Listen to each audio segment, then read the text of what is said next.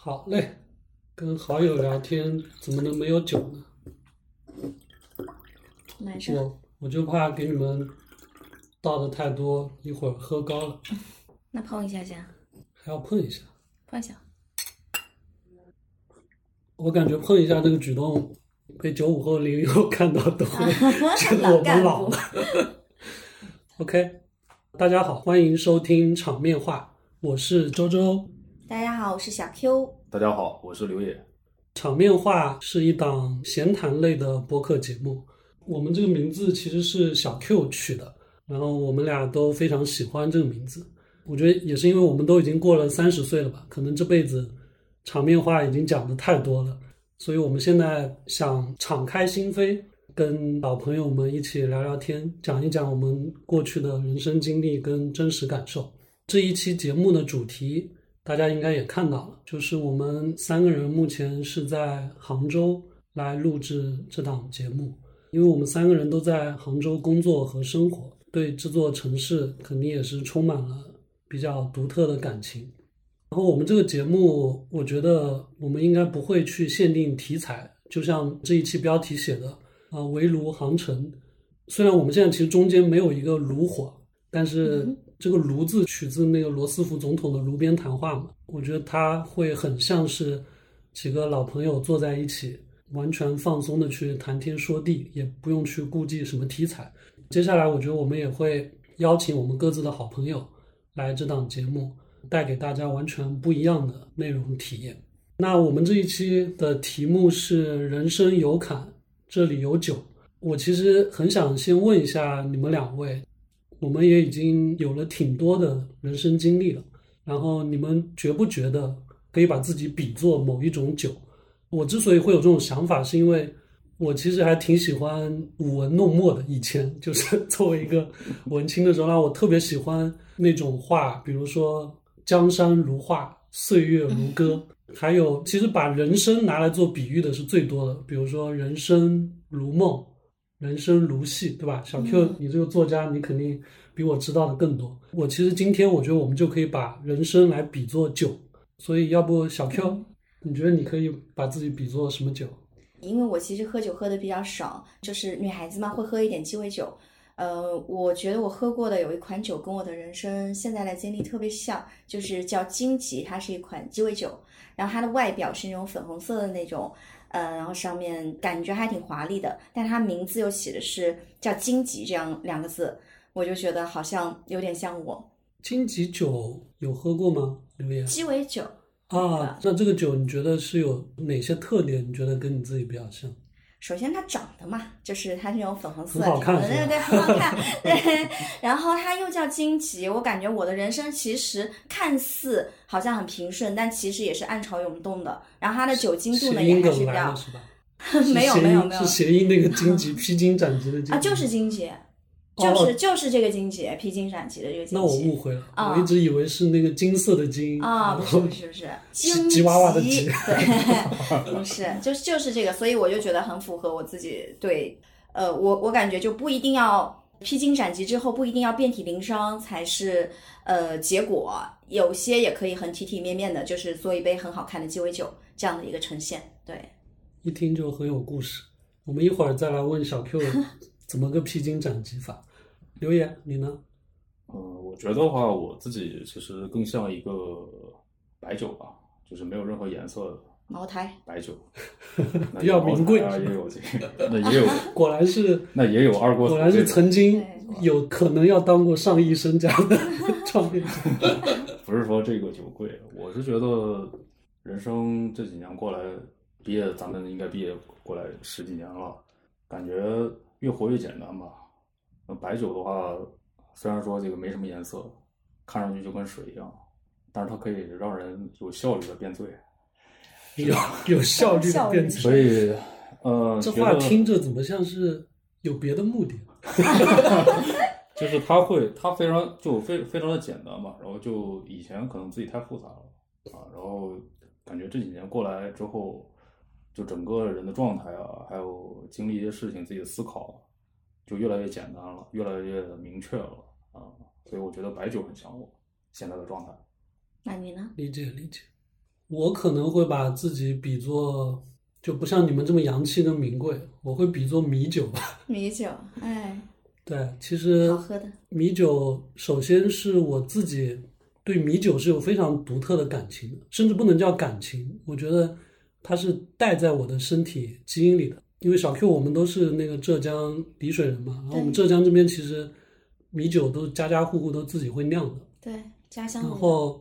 我妈妈酒量特别好，她不仅仅酒酒量好，人也特别爽快，心很大，所以她是生下我之后坐月子期间，嗯，她就是喝我们老家酿的那种米酒，而且还一定要加鸡蛋的那种。哦，鸡蛋然后对我我为什么会说我基因里可能就会带着这个，是因为就是坐月子期间，我妈妈喝喝这个米酒，所以对，她的母乳里，我觉得应该是带了这个酒的味道是奶酒。对对对，我记得我小时候大概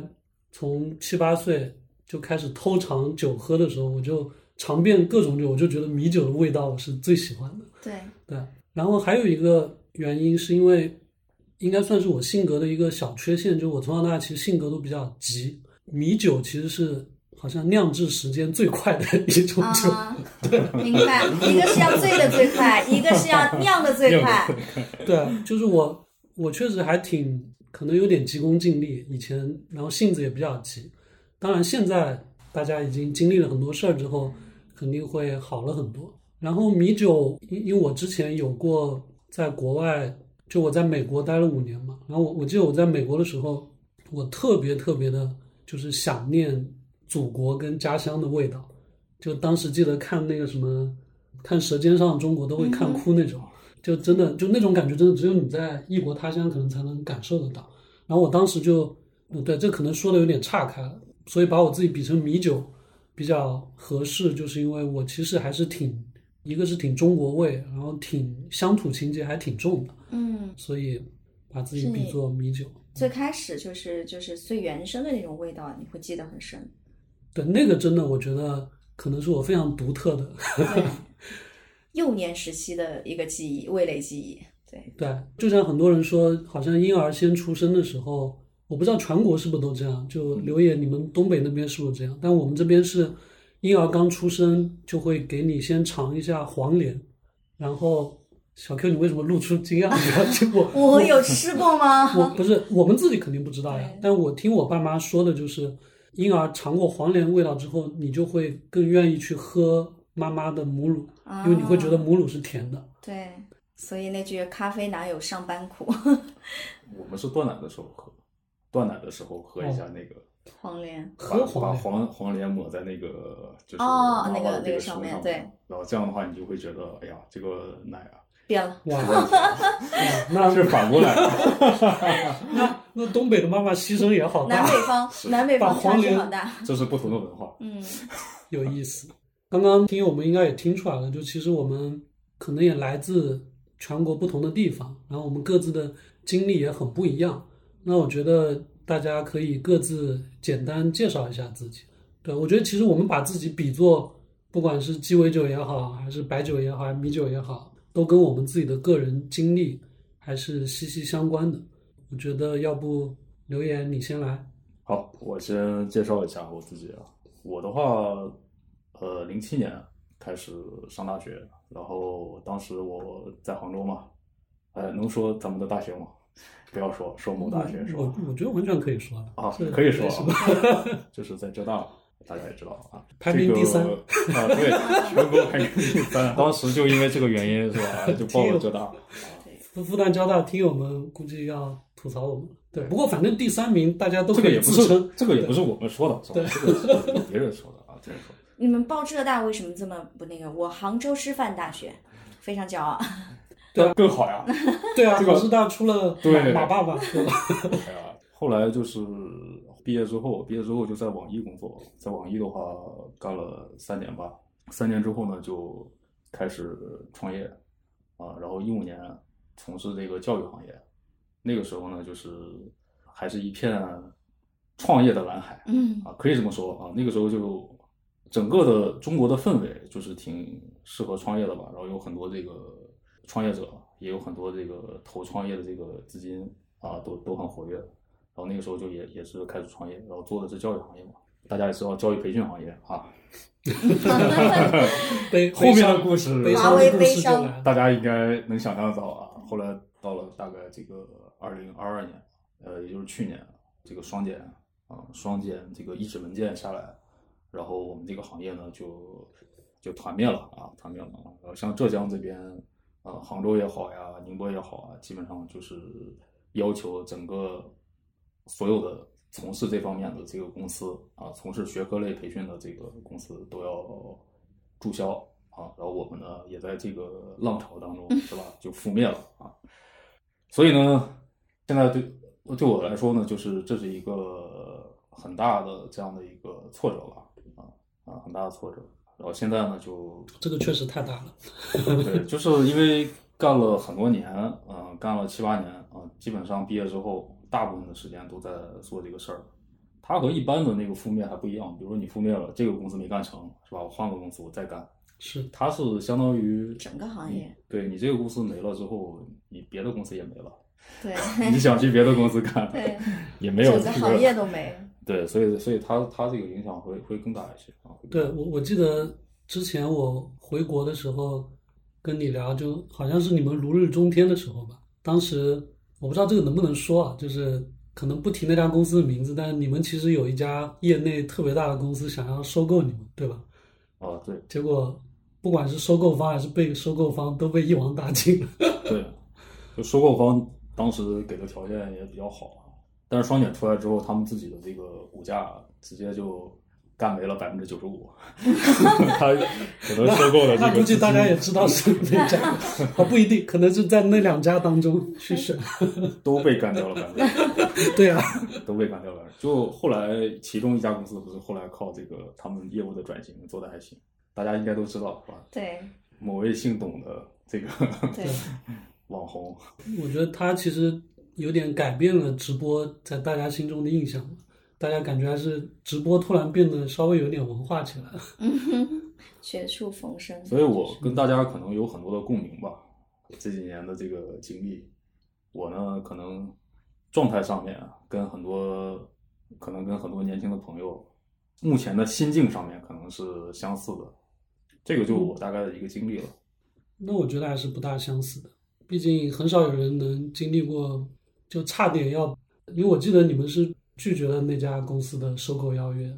就你现在回想当初的那个决定，就你们会后悔吗？呃，从财务上来说，肯定是后悔的吧。就如果说我们从做生意的角度来说，那这个收益肯定是，那可能如果当时收购了的话，现在就别墅靠海了。啊 差不多吧，但是也没那么多钱。就是你想，为什么当时不收购？就是因为自己希望更多钱赚更多的钱，嗯，是吧？觉得能做的更大嘛，对啊，对所以才放弃了这个。但后面的事情谁能预料？还是给的不够多呀。对对对，这个也是一个关键的因素。后面的事情就是没有人能预料嘛，因为我们就像很就像当年很多如日中天的公司，今天可能有一些就老板他面临这个很艰难的一个境地，是吧？有一些可能也并不是并不一定是说是老板的问题，有一些可能是他面对的环境的问题，有一些可能是客观的因素。所以这个就是我看待挫折的一个差异了，就是我以前可能会认为说一个挫折对我自己影响很大。举个最简单的例子，比如说咱们学生时代的时候，上学的时候，这个比如说高考没有考好，是吧？对每个人来说可能是一个很大的一个挫折，是打击啊。那个时候可能就是让你想哭的感觉。我认为这个挫折，我理解就是一个想哭的感觉。但是当我这个事儿出了问题之后，我没有想哭的感觉。嗯我想原因是什么呢？就是以前上学的时候，那个挫折是完全是自己一个人造成，并且能够去处理的，是吧？你没有考好，你努力一点你就能考好，但完全是你的问题。但高考也只有一次。对，高考只有，但是你可以就是再去重新考嘛，那你就看你愿不愿意承受嘛。但是创业这个事情呢，它有太多的因素决定了，而且创业的归宿就是失败嘛，就失败的话是百分之九十九、百分之九十五。是的九十九十五九十九有点高了，就九十五啊。所以呢，既然失败是宿命的话呢，就只是每个人的死法不太一样嘛。那那这样的话，就心里面不会觉得说是我自己的问题啊，这个不是说谁的问题啊，它就是一个有很多因素决定的嘛。有些人失败可能是大环境的因素，有些人失败可能是这个团队的问题，有些人失败呢可能真的是自己的问题。但是也有一些自己有问题的人最后成功了。那你这样说，那最后 是命的是吧问题？这个，所以现在看待挫折呢，就不会认为说是一个很大的事儿。我觉得在全国网友看来，那些成功的资本家都是有问题的吧？世界上没 有完完了，这档播客会不会第一期就要被毙了？嗯，那我我其实特别想问，就想问刘野一个问题，就是因为我们俩是大学同学嘛，我感觉你的整个人的性格跟状态好像其实是跟大学时候发生了挺大的变化。我感觉我说不出一个特别准确的，就是是怎么样的变化。我觉得你在大学里其实还挺风云人物的。我记得当时我们最早那个专业最后演话剧，你还演了男主角，然后我只能演一个戴着墨镜的一个护卫，还制造那个最大的身高差。你还记得吗？就我们班之前个子最高的大一的时候哦，还记得理想，啊，理想，理想，对理想，对，不是那个理想汽车的理想，另一个理想。那你们同学太牛逼了，对。然后我记得你当时演的应该是王子吧，啊，对，哇，是吧？主角光环哎，那时候是有。其实我们是大一，当时我们是公共管理专业，然后后来我们各自其实都转学去了别的专业。我感觉就是好像你大学时候你的整体的那种状态会更会更高昂一点，亢奋。对，更高昂亢奋一点。我不知道你自己感觉是从什么时候开始，好像会稍微 down 一点。嗯，我觉得人都会有一个这样的过程吧。但是我自己的经历是这样的：最开始在大学的时候呢，实际上是我那个时候是什么东西都想参与，嗯其实就是不知道自己想要什么嘛。那你不知道自己想要什么的话，你就什么东西都试试呗。那我觉得看百分之九十九的学生应该都不知道但是我当时尝试的特别多，嗯想要的特别多真的是什么都想试，什么都想插一脚。嗯呃，就一个人是恨不得当两三个人去用啊，然后其实那肯定没那么多时间嘛，那就唯一牺牲的就是睡眠嘛，是吧？看看上去好像哎呀，这个这个人精力旺盛啊，其实呢就是其实就挺累的，其实说实话间管理大师，就是，所以你真的就是真的就是时间管理那个那个时候，当然我管理的不是那那方面，就是 就是说你参与的事儿多嘛，这个不用解释你。参与的事儿多，然后其实是一个自己内在的一个焦虑吧，就是因为大学的时候你看不到任何事情的一个具体收益，是吧？比如说举个例子，我们演个话话剧，你说演话剧这个东西能得到什么呢？不知道。然后呢，能得到关注呀。这个像你演男主角那后来多少迷妹比如说后来比如说又参与这个，比如说我加入游泳队嘛，我加入浙大校游泳队，对，这个东西有什么收益呢？就你现在看来其实也没有，但是自己就觉得，哎，这个事儿挺有意义的，哎，去做一做挺好，但是没有去想过说这个事情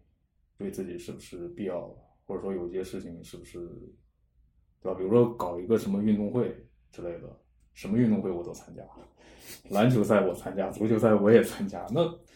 你这个你这样这样的话，人人的这个精力其实是有限的嘛。后来有一个转变，就是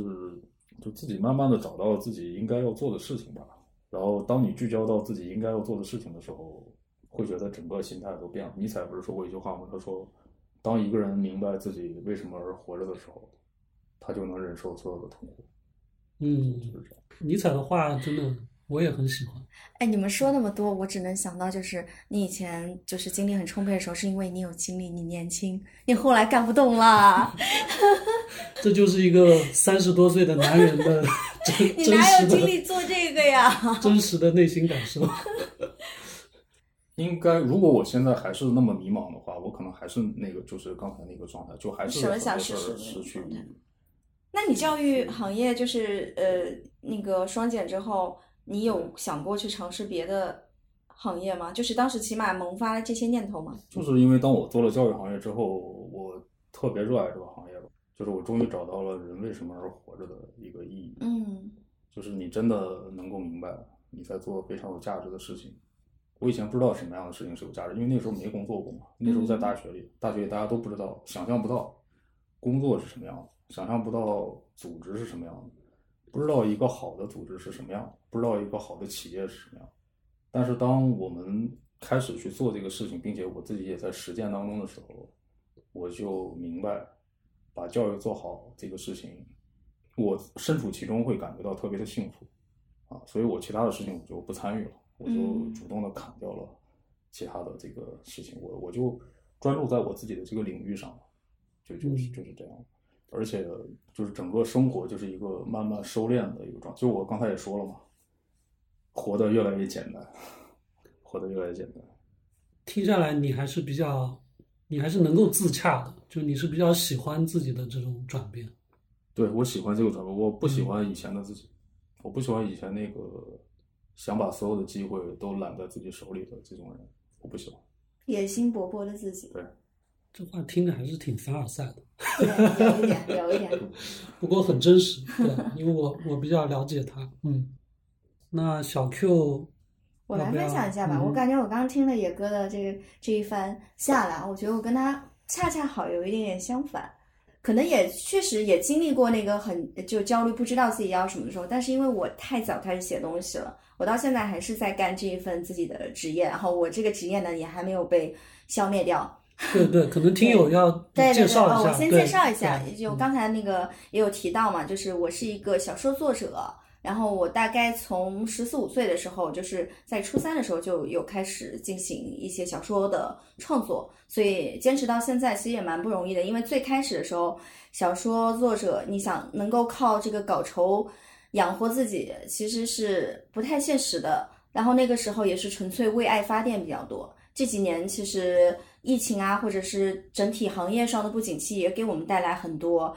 也有机会，但是也有一些就是呃损损伤吧。就比如说影视版权什么的不太好出去啊什么的，以及嗯我们各种影视平台它有很多呃不能写。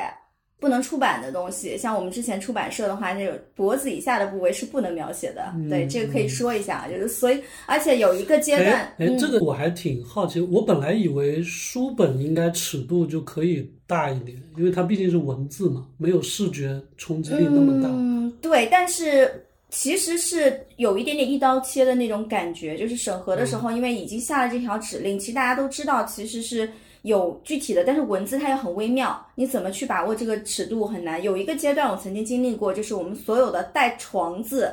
只要有“床”这个字，全部不能写。你想，我以前呃高中的时候写那种呃高中时期嘛，就是要么就学习，要么就是逃学，要么就是恋爱。恋爱不是很重要的一件事情嘛？是但是不让写恋爱，高中生是不可以谈恋爱的，暗恋也只能放在心里。你让我写什么呢？我只能写学习了。所以那一个阶段可能出了很多那种类似于学霸文、好好学习、非常正能量的文章。到后面开始 有人看吗？有有有有写的好的是真的真的很很好，但是我的关注点就还是在情情爱爱的上那个，嗯毕竟我的启蒙老师是什么张爱玲啊什么之类的，对吧？呃，然后这些不能写之后，其实我们也陷入到一定的迷茫。后来我也去写了一些就是软科幻啊或者什么这些题材，我也很感兴趣。嗯，然后写完这些之后，又要再回到，就是因为大大众市场什么的，包括现在网文，就是因为出版行业这几年纸书做的不太好嘛，所以很多都会往网络啊之类的去冲击。那其实赛道又跟我们原来其实表达方式都是不一样的。嗯，然后相当于其实内行一点的人来说，其实也是从零开始。所以呢，我又在这条道路上继续摸索前进。所以从我的角度上来讲，我感觉我是复杂化，然后又简单化，然后现在又进入到一个复杂化。然后刚才刘也说，他现在就是找到了自己很热爱的一个行业。我是恰恰相反，我是可能在学生时代的时候，我很纯粹的喜欢表达，但是到后来以它为工作，以它为生活的时候，当它占据我太多的时间和精力的时候，我开始对它热爱不起来了。嗯但是对我想要找到更好的一个价值去证明我从事这个行业，不仅仅是因为热爱，我还要给读者或者说给自己带来一些更深的东西，呃，很虚无缥缈的那些东西。那在这个过程中，生活就变得跟你的那个写作事业就有一定的冲突上了。所以这点上，我跟刘野恰恰相反，所以我很羡慕你说你现在的状态，你是哪怕双减之后，哪怕你的行业受到了毁灭性的打击，你还是很热爱这份行业，并没有想要转行。但我是分分钟，我觉得就是会产生一个念头，就是我上辈子到底造了什么孽？我要对，但是最近也有在调整自己的状态，想着就是，嗯，因为已经从有一句话讲的特别好，就是我们早年的时候说我是选择了写作，但后来我有一个朋友说，其实是写作选择了我们，嗯，就是对你的表达好什么的，你就注定会用文字这个渠道去跟读者什么的沟通。对，其实我感觉你还是，尤其是一开始你是很幸运的。其实我们大部分人也就只知道学习嘛，在读大学之前或者工作之前。对但是像你这样能够很早，就比如说像韩寒，他能够很早 发现自己喜欢表达、喜欢写作，然后还能发表作品，对我觉得这个真的已经算是很幸运的了。对我那有可能你的就那种叫什么多巴胺还是内分啊、嗯内分它的起点太高了。有一点，有一嗯点，而且我一路上可能遇到太多所谓的良师益友，也比较顺，所以到后面你想要进步的话，其实它起点就有一点点高了。就像你说的多巴胺什么的，表达的那种欲望啊，或者什么的，在早期可能就被消耗的有点呃过浓了，然后到后期的话，可能就有一点点接受不了现在的就是一种平淡以及对，包括我们年纪越来越大，就是其实你的身体。就会更少的分泌那种表达的欲望和激情。这个太对了。对，我其实最近有听你讲过，就是你感觉自己也进入了一个创作瓶颈期，是的，你能够具体跟大家分享一下，就是因为我们大家都没有做过这种就是严肃的创作者吧？对，就这就这种他的瓶颈期，我们可能的感受就是小学时候，我记得我写作文 真的是坐在那个桌子前，就是作文写不出来，然后我爸就一直盯着我坐在桌子前憋半天憋不出一个屁来，对对那种感觉，我我就已经觉得挺难受了。那像你现在这样以就以写作为生的职业作家，当你遇到创作瓶颈的时候，就具体那是一种什么样的感受？然后然后你一天的那种生活状态大概是怎么样的？嗯，我简单分享一下啊，就是，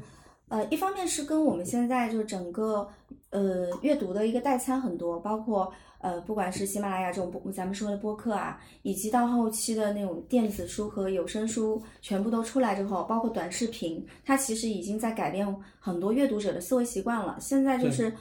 嗯，真的，我们全国看书的人越来越少了。我有时候出去跟朋友聊天什么的，就是难得发现一个，就是说，哎，我私底下还会看看书，哎，你会不会觉得很奇怪？他们甚至觉得这是一个很有一点奇怪的事情。我倒是觉得大家其实都也都比较虚荣，大家都会说啊、我看书还是看的，看只是最近最近可能不怎么看。对，就是我都我不但觉得身边不是从事我这个行业的，就我连我自己，我还是在这个行业之中的，我看书的频率也会变得低，然后对于书本的那个沉浸度也没有那么高了，因为你现在代餐太多了，你不需要就是说，嗯、捧着一本书，你你有太多吸引你的。就花花世界，就是短视频刷一下，就是人家就一本书三分钟给你解读好什么叫做活着，对吧？对三分钟给你解读好什么叫做平凡的世界。那这些这都是同一个声音。对他们已经在改变我们的思维方式了，所以在某些程度上，我觉得我的创作瓶颈跟我自己也耐不下性子来写作。那写作肯定写一本书，肯定比看完一本书要花费很长很长的时间他的对他的思维要有很很大的连贯性。还有一点就是，作为我私人来讲，因为我也没跟刘野之前说的，他也没有上过班嘛，我之前就是也一直都没有上过班，所以我是很多人羡慕的自由职业者。但是自由职业者，当你长期的处于这样子一个很松散的环境之中的时候，他其实自由也不再那么，因为自由是相对的嘛。呃，我的工作和我的生活其实业余时间已经区分不开了，这个时候就会导致我非常的焦虑，就是可能睡觉的时候也没办法彻底的放松，然后尤其写长篇小说，你一直要在这个坑里面，不等它完结的时候，你其实是走不出来的，长久以来就会积蓄你很多的负能量。那这样久了以后，你的人生阅历，你可能就是会对很多事情失去失去欲望。就是刘野刚才说他会对游泳队什么的，就是充满野心什么的。呃，我我所想的就是曾经我也是这样，但我不是因为有野心，我是有兴趣。然后现在我慢慢的对一切都失去兴趣之后，其实就是创作者的一个大忌。我觉得无论做音乐还是呃做其他的，只要跟文化艺术沾边的这种，我觉得都是要带着很强的那好奇心。当你开始没有好奇心、没有兴趣的时候，那你就该去看看医生了。所以我也有去看看医生，然后我也开始上班去接触人群。我觉得你首先要在生活，你才能够去书写生活。对，这是我的一个唉瓶颈快出来的一个分享吧。小 Q 可不可以理解为你现在对生活不是很感兴趣？对，我对一切都不是特别感兴趣，有点丧哎。我觉得我们有没有这样一种可能，嗯。就是小说这种艺术形态？因为我看身边看书的朋友啊，嗯。他们其实也有一些是真看书，但是看小说是真少。看小说，他们他们看什么书呢？就是看，但我觉得悬疑科幻现在好像看的还挺多的，啊，对，对科幻类的，就大刘紫禁城嘛，对，对东野圭吾另外就是看一些哲学类的，嗯，对，哈耶克、嗯。毛选、资本论这些，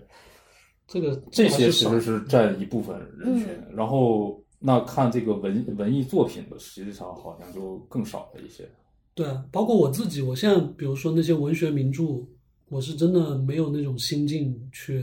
就扎扎实实的去看。我一般就 B 站上去找那种解读，可能会比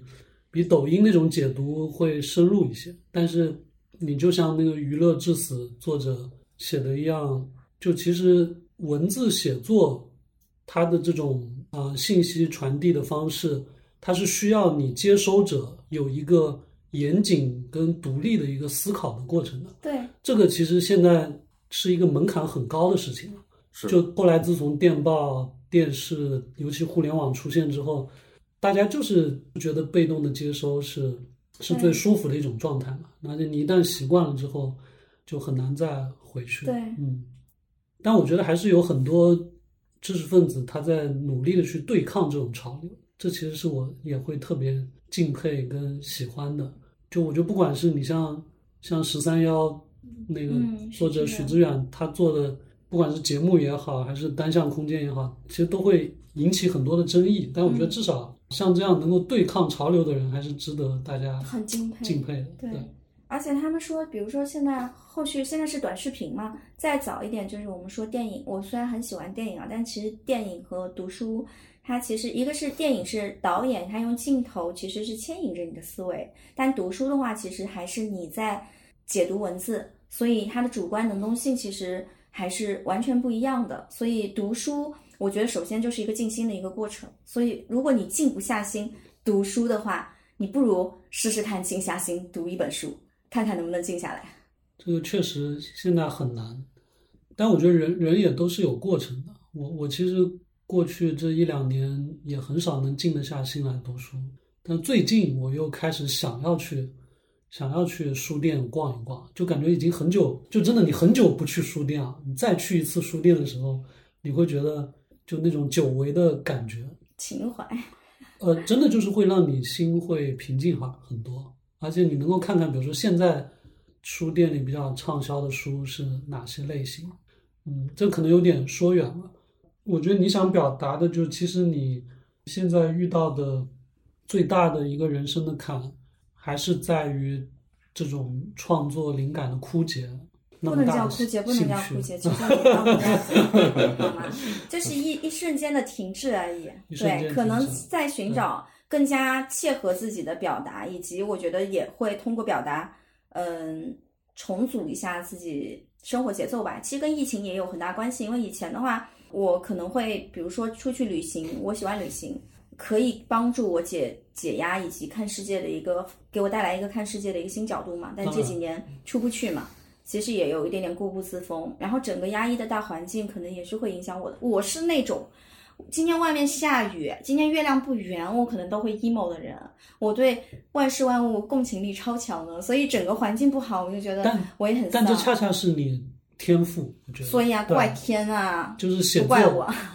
我我觉得作家真的这种是是老天爷赏饭吃。有时候负面情绪其实是能够有助于写作的，就对陷入到一个悲伤情绪当中，这个作品就是伟大作品。当然，最伟大的作品都是悲剧。哎呀，还是还是受的伤少了呀。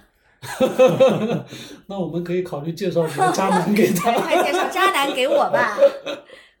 比如说现在像 Chat GPT 这样的人工智能的产品，反正网上各种讨论也很多。那你觉得它对于你们作家来说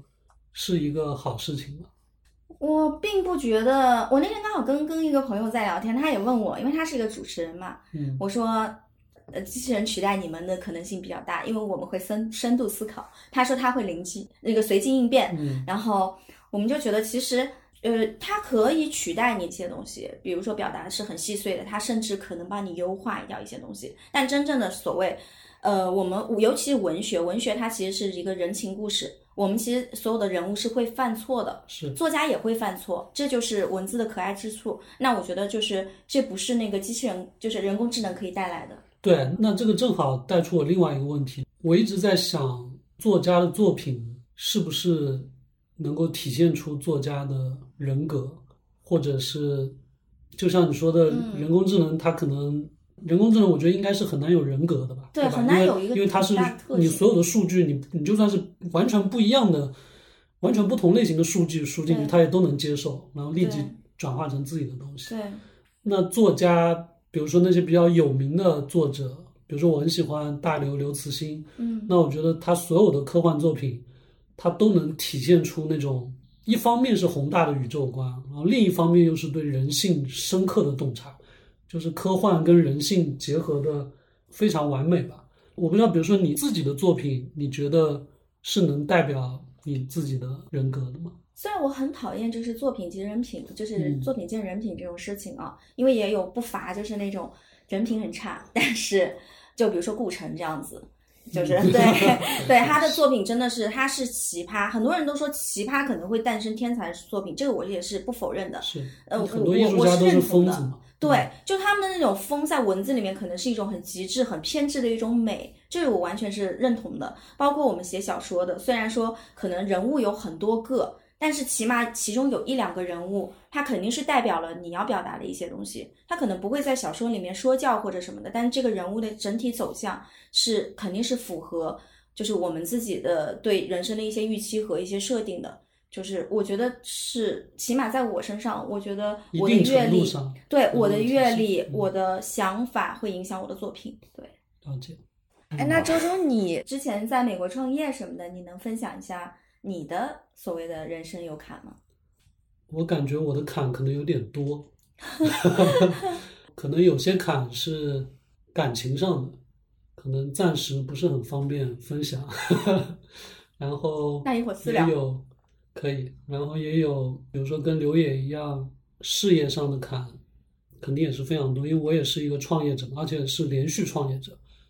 大家其实以后听到连续创业者，不要觉得有多么厉害。对，连续创业者意思其实就是可能第一次创业或前几次创业都没有都失败了，或者是没有多么的成功。但雷但军就想投这种，就喜欢投这种创业者。呃，确实，投资人，因为我我现在是两次创业经历，我也都是有融资。有一种说法是，投资人他会比较喜欢投连续创业者，即使你之前失败了，但至少他会觉得你该踩过的坑都已经踩过了，这是这是一个逻辑。嗯，哎呀，说到这里，如果被我投资人知道我现在还在 有闲情逸致做这个播客，可能会给的钱多了，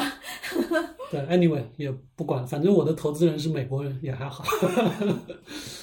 我其实更想聊的，啊、我觉得很多你的人生经历，你是如何一步一步走到今天的，它其实跟你的童年，然后跟你在真正成年之前，很多东西也都是有关系的。我记得刚进小学的时候，啊、我跟小 Q 因为是同一个小学嘛，我当时就拿了个数学竞赛全校一等奖。就现在这记忆其实很模糊了，但是我也不知道那个时候我为什么觉得做那些数学题就那么简单就能做出来。我觉得这个东西有可能是一种天赋，但是我今天想讲的是，由于我一开始就能够轻松的方式取得比较好的成绩，这个东西其实是对我自己后来的成长，我觉得是一个非常负面的东西。这个完全不是凡尔赛，因为我觉得觉那些是你应得的，对是本来该如此的。它其实会让你特别看高自己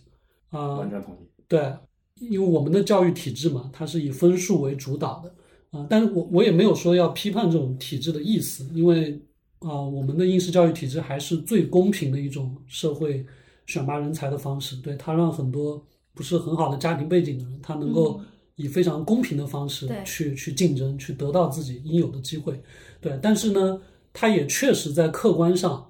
造成了，比如说像我，我就会觉得，因为我成绩好，所以我在各方面都是比别人厉害的。对，就这完全是一种错觉跟从幻觉，小就有的阶级意识。也有可能是真的呀，没有 没有可能真的强呀。没有没有没有，因为因为讲到后面你就知道了也，是完完全不是那回事，所以就一直成绩反正都是最好的，然后一直到我高中考大学，也就高考。刚才刘野你也讲到高考，比如说失败，你可能可以重来什么的，但是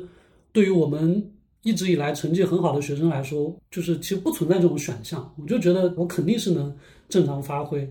我这里要说一一个东西，可能又会被大家鄙夷，就是我当时真的虽然考上了像浙大这样的学校，但确实是属于发挥比较失常。我们当时重点高中，就我如果以我平时正常成绩的话，呃，清华、北大应该是一个比较正常的选择啊、当然，我们今天回头去看的话，其实你会觉得高考真的不重要。我们有很多很多的同学，他考上了非常牛逼的学校，但是后来出来其实也没有说他就会比别的学校的人有优秀多少。有可能这里名校它最大的一个优势，有可能是校友资源，因为我们是场面话嘛，就说的直白一点，就校友资源这一点，我觉得可能是你考上一个好学校，我认为是唯一的优势，就是你的同学的整体水平，就以后不管是做什么行业，你可能都能有比较厉害的校友可以合作，或者是帮到你。对，但是除了这点之外，我觉得呃，一所学校对一个人以后在社会上的发展，他所取得成就来说，我觉得基本上可以属于不相关的。我不知道你们俩有没有，反正我我的很多同学，就是现在混得最好的，说的通俗一点，或者说最能做出一番事业的，恰恰反倒是一些不是很好的学校，他可能在学校里就开始创业了。这里其实我想讲的一个重点是什么？就是回到我前面讲的，我内心一直把自己当一个好学生，它的后果就是一个是我的抗挫折能力很差，第二个就是我放不下自己的自尊心。我记得我当时高考进了浙大，我其实是一个特别颓废的状态。我本来以为是自己因为高考没考好，没有进清华北大，进了浙大，但但是我应该对吧？跟别的浙大同学相比，我应该是会比他们有优势的。但是恰恰相反，比如说像刘野从时间从管理大师北方，我我觉得可能浙大在你们那边录取分数线比较高，对我对吧当时六百七十多，六百七十多，然后我也只是比浙大高了什么？你你刚才说的那个我特别认同，我高考跟你差不多吧，就是我我记得你是哈三哈三中对，我是吧？哈尔滨三，中哈哈三中应该是特别牛逼的学校。八月长安的那个，我跟八月长安是，哈尔滨是文科他，刚好是我上一届，他是文科状元嘛，然后我们每年大概考六七十个清华北大，就是我想说的那个真正的挫折是什么？就是你完明明没有输的可能性的时候，然后这个时候你输了，这个时候大大的打击了你的预期的时候，这个时候我才称之为真正的挫折。是，但是我我想说的其实是，高考的挫折只是开始，就是我进了浙大之后，我发现全国各地来的优秀的人才，真的突然一下从一个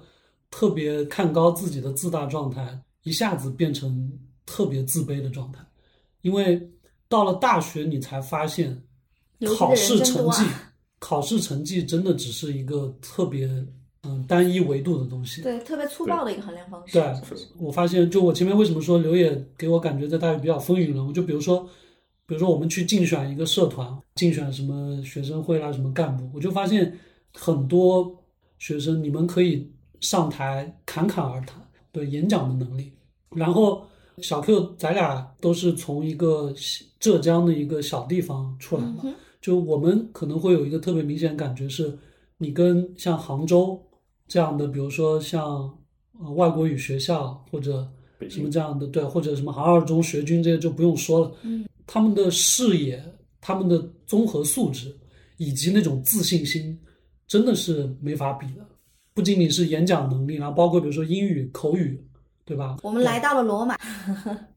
对，我觉得其实这种状态在浙大期间，啊、我一直是一个比较，应该是比较挫败感的状态。虽然后来从大二开始有好转，啊、因为也转了一个专业，开始也当了一些什么学生干部之类的，虽然也挺水的，但是这种状态一直到我找工作，我都挺自卑的。就这个东西真的非常真实，不仅仅是我自己，包括我记得当时我们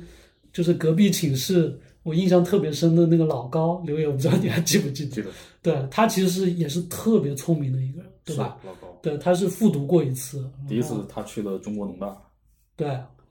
然后然后退学了，对，是因为什么退学？你要是打游戏，打游戏，对他他第一次在网吧里待了考上中国农中国农大应该天三夜吧，中国农大应该也是非常好的学校，对吧？二幺幺985，对？九八五，但是因为打游戏退学，然后后来第二年复考对进来到我们浙大之后，然后又重蹈覆辙，这回不是打游戏，是在寝室里看网络小说。我觉得老高其实我们有可以之后专门讲一期我们大学的那些奇葩室友，他让我印象最深的就是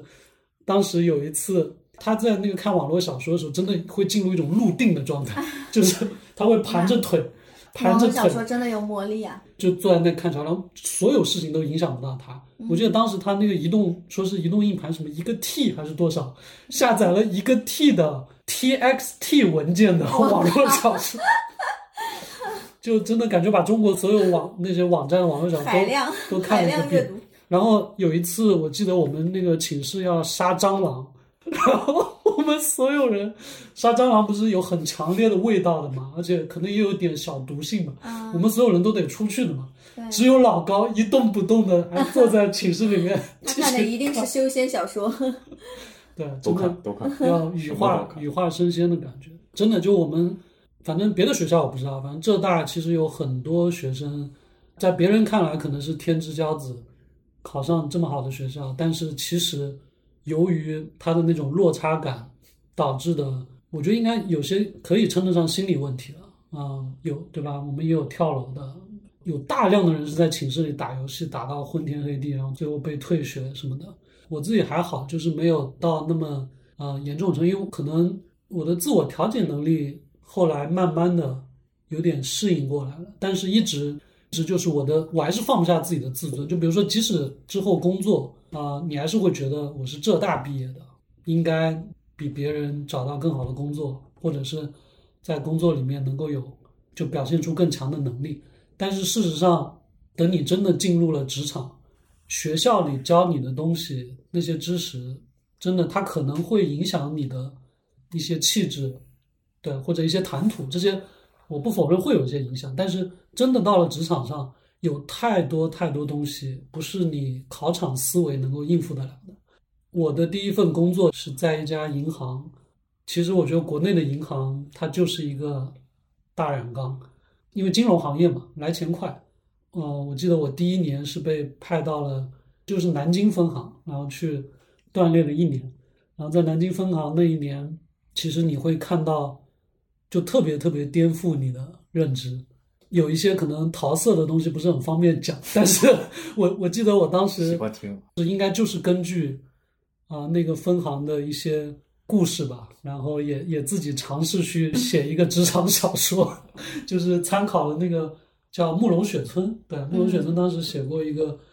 成都今夜请将我遗忘》，就是特别尺度特别大的一个职场小说，对我当时看的时候也想去模拟去写一写，但是后来你也发现，就阅历还是不够，因为也是刚刚工作，就这种比较自卑的状态，其实一直持续到从银行裸辞。出国，对我觉得这一点，回过头来说，还是你个人的特质决定了你今天会会选择一条什么样的路，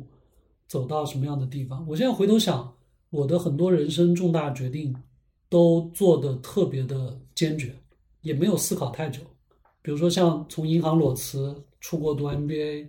然后后来在美国 MBA 快毕业的时候选择创业，就像这种可能对大部分人来说都是非常非常重大的人生选择。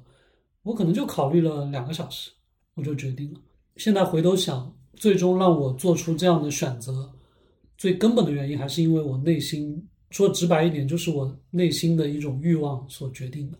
就我一直不觉得，就是欲望或者是野心这种是一个贬义词，可能在我们的文化当中，作为一个年轻人，直白的表达你是一个有欲望的人或者有野心的人，可能会觉得不大好。其实很多人他不是一个有这样子强烈欲望的人，或者是有野心的人。你是这样一个有野心的人吗？应该不是，我？我我不是，对但是我会装作我是，因为我喜欢这样的人。我觉得这样很明确的知道自己要什么，并且很很飒爽的，就很大女主，就是我，就是就是这个时代需要的，对，就这个时代需要的呀，就是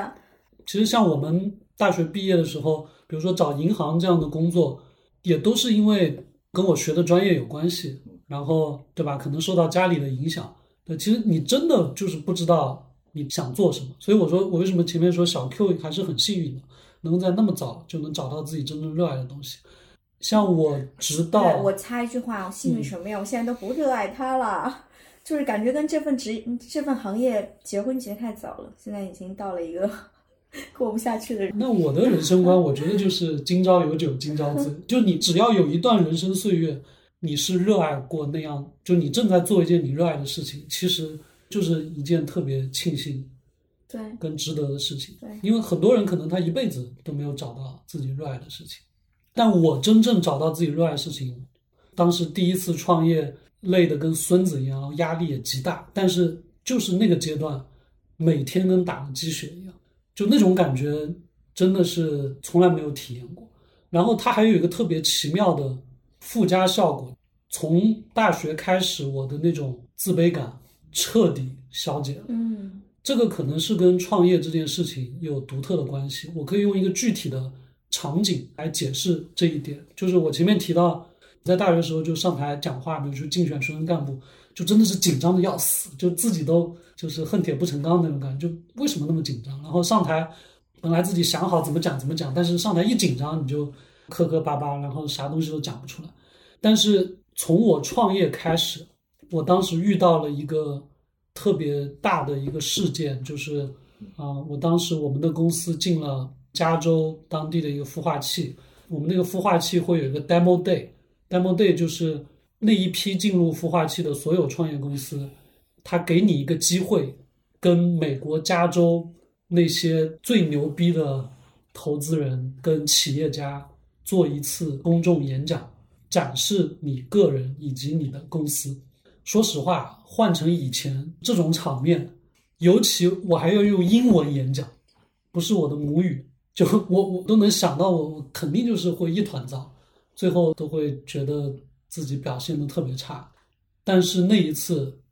我做了一次英文的演讲，他那个舞台，我我的背后就是一个大屏幕，放着我的那个 PPT，嗯，我我的公司的所有展示，然后然后我下面是那个高通生产手机芯片的高通公司的一个大礼堂，然后大礼堂下面坐着从硅谷来的，从全美国各地来的那些特别牛逼的嗯、呃投资人，嗯、当时我都就其中我还认出来几个啊、就有投资 Facebook 的最早期投资人，还有投资那个领英的啊、然后企业家就更不用说了，对吧？高通的那个高管就坐在下面，包括我们圣地亚哥那些生物制药公司的，都是全世界的这种企业家精英吧。但是那一次我面对好几百这样的人，我用英文去做演讲，我从头到尾一点都不紧张，而且我我莫名有了一种错觉，感觉是我在给他们上课一样。就是上课。对，就是就那种感觉太神奇了。我记得啊，而且我还在台上，我可以自如的踱步，走来走去，就模仿乔布斯在做的做产品发布的那种感觉，是因为身后这个大屏幕嘛。我真的我完全想象不到自己会那么的镇定跟自如。然后我讲完之后下台说，是我们那个孵化器的那个创始人 CEO，他跟我说了一句话，他说：“Jimmy，我的英文名是 Jimmy，他说 Jimmy，you kill it。” kill 就是对、嗯杀死的那个意思，对嗯，他就说我征服了全场，对，就那种感觉，哇，那个真的是，我觉得就那一刻，呃，我跟我过去那七八年，就是从一个好学生，然后到到觉得自己其实各方面都很一般，落差的那种挣扎跟纠结，突然一下全部都消解掉了。那我后来回想了一下，其实我觉得最大的原因是因为可能创业这件事情的特殊性。很多人可能会问，创业跟做生意有什么区别？我的理解就是，做生意可能就是你你任何一个可以赚钱的事情，你去做都可以叫做做生意。但是创业，它可能更多的还是一个叫拓展商业的边界。就比如说我当时的第一个创业项目，其实我就是一个我们团队创造了一个全新的模式，那个模式真的是全世界独一无二的。所以当我站在那个舞台上给下面。人在讲的时候，我真觉得，对吧？就算你是比尔盖茨跟巴菲特又怎么样？因为这个东西是我们创造的，我是作为最主要的创始人，应该由我来讲给你听。全世界老子最懂，对，就是就是这么一种，那个真的是会让你有一种莫名其妙的无比的自信。我感觉不是你消解掉的那个东西，而是你在这个中间又找到了那个支撑你的那个点，不是消解，是找到了支撑点。是的，你感觉自己老子又牛逼了，就是 对，就直到那一刻，我才真正找到了自己真正热爱的事情，整个人的心态，包括人际交往能力，包括各方面，就是突然发生一个迅猛增长。但我感觉就是好像男生在这方面真的会比较慢一点。对啊，他们说你们男生的大脑发育是到七岁就停止了，女生要到十八岁，所以男人至死是少年，这是有科学依据。对，男人至死是少年是因为你们停在了七岁，脑子发育 不完全。我觉得你刚才讲的整个过程其实就是一个我们怎么样战胜这个坎的其实一个过程吧，就是战胜坎，说到底最后还是落实到一点就是。你真正干成了一个事儿，你找到自己的价值了。对，找到那个人那个事儿。我记得是科比还是詹姆斯说的，他说他为什么热爱篮球，好像是说赢和乐趣哪个重要，是吧？我记得好像是这么说的。他好像是说，当然是乐趣重要，但是如果能赢就更好了。嗯，是是吧？所以我感觉，如果彻底的想克服这种坎挫折给我们带来的影响，应该就是。实际的从另外一件事情当中，我们真正的能走出来，就能能真正的做出一个让自己觉得有成就感的事情。嗯，但是我我这里稍微有点不同意见，就是我觉得还是得分人，很多人他是没有这种想法的，我反倒会特别喜欢这样的人，就是他很热爱生活，然后对他很热爱生活，他有一份稳定的工作，然后再找到一件自己喜欢做的事情，对，然后其实我觉得。我们三个人到了今天，对，可能我们也知道，我们这辈子很难说像小时候梦想的那样能够功成名就什么的。但现在我们只要能够找到一件自己热爱的事情，比如说做播客。我觉得就是不是每个人都要，大多数的人都要意识到自己是个普通人，哪怕你是那个少数的人，也最好是把自己当做一个普通人，否则真的会过得很累。如果上天没有给你一些天赋，再没有给你一些好运的话。其实这会在就是所谓现在说的那么多的精神内耗嘛，我觉得这个就是很重要的，要跟自己不是跟自己和解，是跟自己的命运和解。你生来就只是一个普通人而已。就像韩寒《后会无期》片尾曲《平凡之路》写的一样，我觉得第一次听到那首歌特别喜欢。我觉得是在生活中要把自己当做一个普通人。再比如说，就是刚才周周说的，呃，就在自己的那个领域内。就是只有我最牛逼的那个事情，你又要产生一种，那在这个领域内你就不是个普通人的那种野心。对我觉得这是可以切换的，怎么样调试，然后找到一个对自己有意义的、最最高效的一个生活方式。我觉得有些时候我们会产生一些负面情绪，可能来自于和别人的比较吧。我觉得我最开始战胜这种这个挫折带来的这个自卑感，可能就是源于我开始不再和别人比较的时候。然后，当我只是为了自己的这个目标而活的时候，就相当于原来可能是在，因为这个比较是没办法的。我们经过应试教育，你的目标就是为了比别人更好嘛。分数就是一个特别 直观的比较的东西。但是，当我们到了大学以后，你会发现很多东西就变得很多元了。然后很多元了之后的话，是吧？举个最简单的例子，两个人追一个女孩，这女孩不可能说啊，你成绩好我就跟你在一起，她肯定是全方位的嘛，她肯定是各方面都看，哪怕说这个人学习很很糟糕，但是他对这女孩很好啊，对，他可能但是好像是不是真的有女生就是喜欢成绩好的 也有？嗯，很少。也有，但是他他就不是决定性的一个东西啊。嗯我比他高一分，他就肯定也他就喜欢我不喜欢他，那那不会。对对对，那你会发现，小学初小学的时候，就是会经常会听说哪个男神那个什么的，就是因为成绩好。这个女孩子可能她就是有一些不管男女啊，就是可能她其他都没有优势，就成绩好，她可能会被喜欢。但是你到心智渐渐成熟以后，大家会看人了，大家考量的客观条件很多了，就会综合各种外貌啊、涵养啊，以及你给的情绪价值高不高啊这些东西了。对，所以后来就是我觉得我比较早的明白这一点之后，其实好像就这种感受就越来越少了，就几乎就没有了。说句实话，你你长得帅，我还能多看你两眼；你有钱，你还能请我吃个棒冰什么的。你成绩好，你又不能分我一分。你成绩越好，我还得往后靠一成。成绩好的人请不起棒冰吗？哎呦，没有空吃棒冰了，我要回去学习了。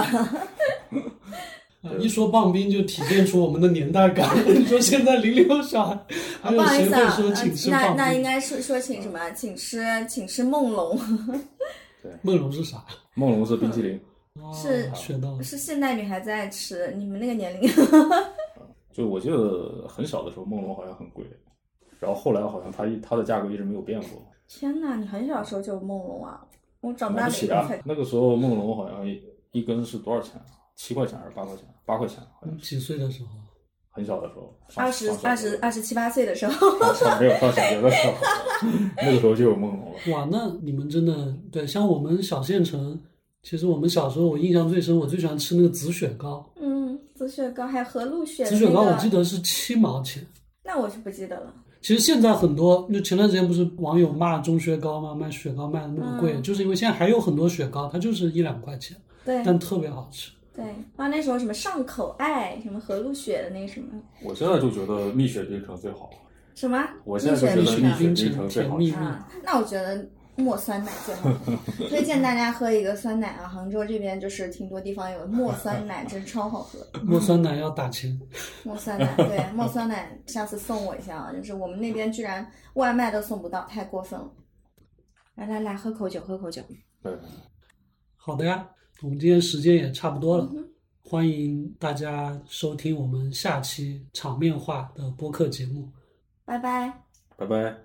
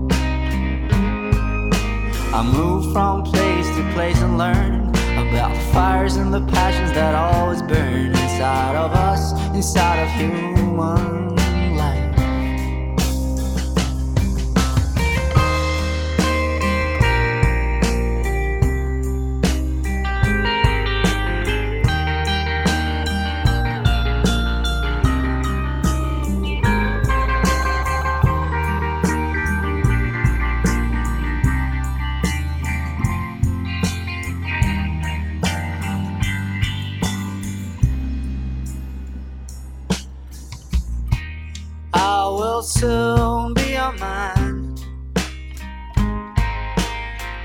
I do the best I can. People hurt each other and fool themselves, creating non existing problems in their own hells. I just look upon this world and I feel alone. I long for my I will reach there in time. It's not a place of course where I can go. I have a restless soul without a goal, so I'll move, move on with my thing. Sometimes I feel so alone. Sometimes my heart is made And I wish I was someone